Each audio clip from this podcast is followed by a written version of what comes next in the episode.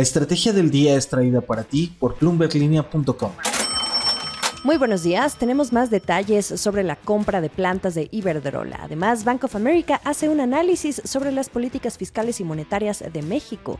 Meta y Disney preparan más despidos y además la respuesta sobre cuál es el país con menos inflación en América Latina. No olviden hacer clic en el botón de seguir del podcast, activar la campana para que reciban la alerta de un episodio nuevo cada mañana. ¿De qué estamos hablando?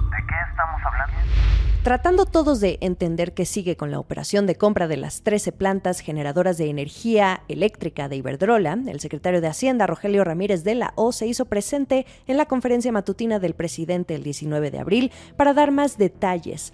Esto es lo que sabemos. Hacienda capitalizará con 45 mil millones de pesos al Fondo Nacional de Infraestructura, que es el FONADIN, y esto para asegurar que este fondo tenga el control de los activos con el 51% del capital capital. Según explicó de la O, este tipo de operaciones se financian con capital de riesgo y con deuda o financiamiento en su conjunto. En este caso, la capitalización se lleva un 40% y el financiamiento un 60%. La aportación de capital son 45 mil millones de pesos, mientras que el financiamiento soportado por los flujos mismos del proyecto vía financiamiento será de 66 mil 500 millones de pesos. Entonces, la suma de esa capitalización y el financiamiento dan el monto total de esos casi 6 mil millones de dólares que se anunciaron para comprar las 13 plantas. En el anuncio del 4 de abril, de la Hoya había dicho que el Fonadín tendría seguramente la mayoría del capital de esta transacción. Ahora conocemos el monto habló de ser el vehículo también. También dijo que los recursos no iban a agregarse a la deuda pública presupuestal de México porque estaba fuera del balance público. Una u otra se saldrá al mercado a emitir deuda. De acuerdo con datos recopilados por Bloomberg Línea, Hacienda reportó que el Fonadín cuenta con un saldo de 56.040 millones de pesos al cierre de 2022 y esto es insuficiente para liquidar la operación de compra. Por eso se sugiere que Fonadín u otros organismos tengan que salir al mercado a emitir deuda. En una presentación compartida por el gobierno, en esa parte del financiamiento soportado estarían participando Banobras, Nacional Financiera y Banco Mext. Aquí también entra la banca privada. Sabemos que hay bancos interesados en financiar la operación. De acuerdo con información de Bloomberg News, suenan nombres como BBVA, Santander y Bank of America, incluso Banorte de Carlos Hank e Inbursa de Carlos Slim, aunque con pláticas en etapa inicial. Respecto al tema de la deuda, el secretario de la O argumentó, y aquí ya un poco elaborado en un tenor político, que en el supuesto de que hubiera deuda, el gobierno tendría mucho margen para quedar por debajo de los niveles de endeudamiento que tuvieron los últimos dos gobiernos, refiriéndose al de los expresidentes Peña Nieto y Calderón. Habría nada más que revisar con lupa esas cifras, pero eso lo dejamos para otro capítulo. Otro punto relevante es que el gobierno acordó con Iberdrola que la empresa va a estar recibiendo intereses hasta cerrar la compra de las plantas, un incentivo para que el gobierno prácticamente se apure. De la O dijo que a partir del primero de enero, todos los flujos de ingresos de las plantas se acumulan en favor del Estado, e Iberdrola va a recibir una tasa de interés anual del 3.6% por esos flujos hasta que se cierre la compra. Iberdrola ni así le pierde. En otras noticias. Y hablando del cuidado de la deuda, el economista en jefe de México y Canadá en Bank of America, Carlos Capistrán, escribió en una nota a clientes que México tiene políticas fiscales y monetarias relativamente sólidas, con cuentas externas equilibradas. Dice que México seguirá beneficiándose del nearshoring y el impacto se va a extender a lo largo de muchos años. También que el traslado de recursos a territorio estadounidense beneficia a México. Entre los riesgos figuran la posible recesión en Estados Unidos, las elecciones de 2024 en ambos países, México y Estados Unidos, y también que la Fed siga subiendo las tasas. Capistrán dice que México probablemente enfrentará estos desafíos con políticas procíclicas para mantener la estabilidad, pero nuevamente sacrificará el crecimiento.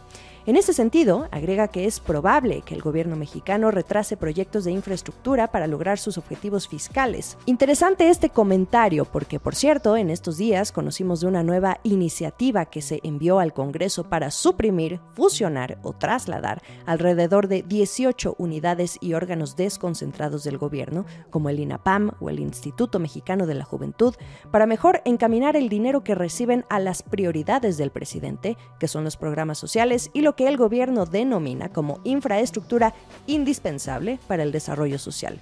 En otras palabras, las obras estrella.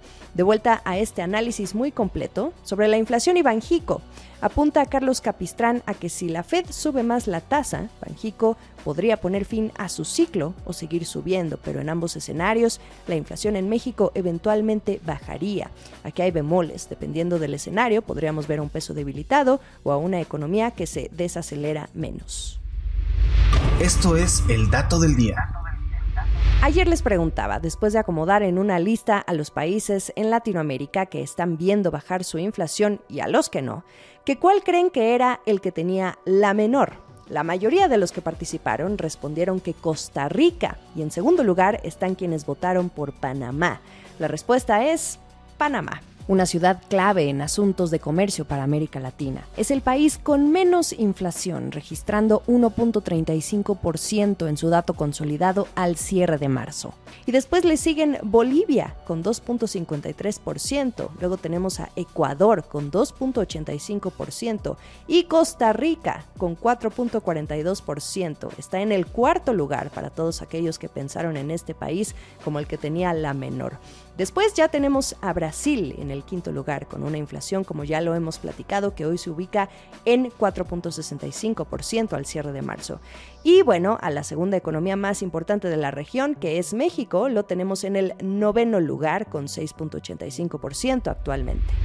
El último sorbo.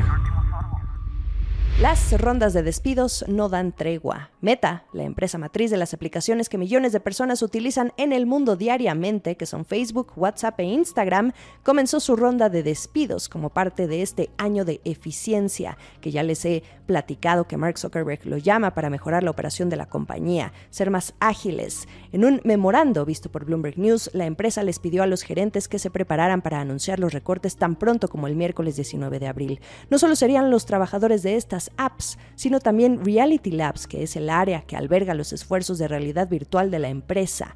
Recordemos que el plan de reducción de costos de Meta involucra decirle adiós a 10.000 personas, así lo anunció Mark Zuckerberg en marzo. Este es el primer paso y en mayo vendrá otra ronda de despidos. Por cierto, en noviembre Meta ya recortó cerca del 13% de su plantilla, unos 11.000 puestos de trabajo.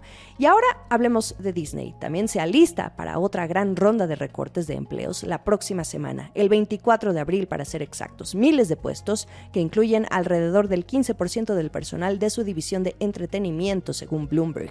Mismo caso, reducción de costos. Disney dijo en febrero que planeaba eliminar 7.000 puestos de su plantilla de más de 220.000 trabajadores, esto como parte de una estrategia global para recortar alrededor de 5.500 millones de dólares en costos anuales. Sigamos el resto de la información a través de bloomberglinea.com. Gracias a todos los que participaron en la encuesta. Podemos seguir platicando por Twitter, arroba Jimena Tolama. También encuentran a la cuenta de este podcast como arroba la estrategia MX o igualmente en Instagram y YouTube. Esta fue la estrategia del día, escrito y narrado por Jimena Tolama, producido por Arturo Luna y Daniel Hernández. Que tengas un día muy productivo.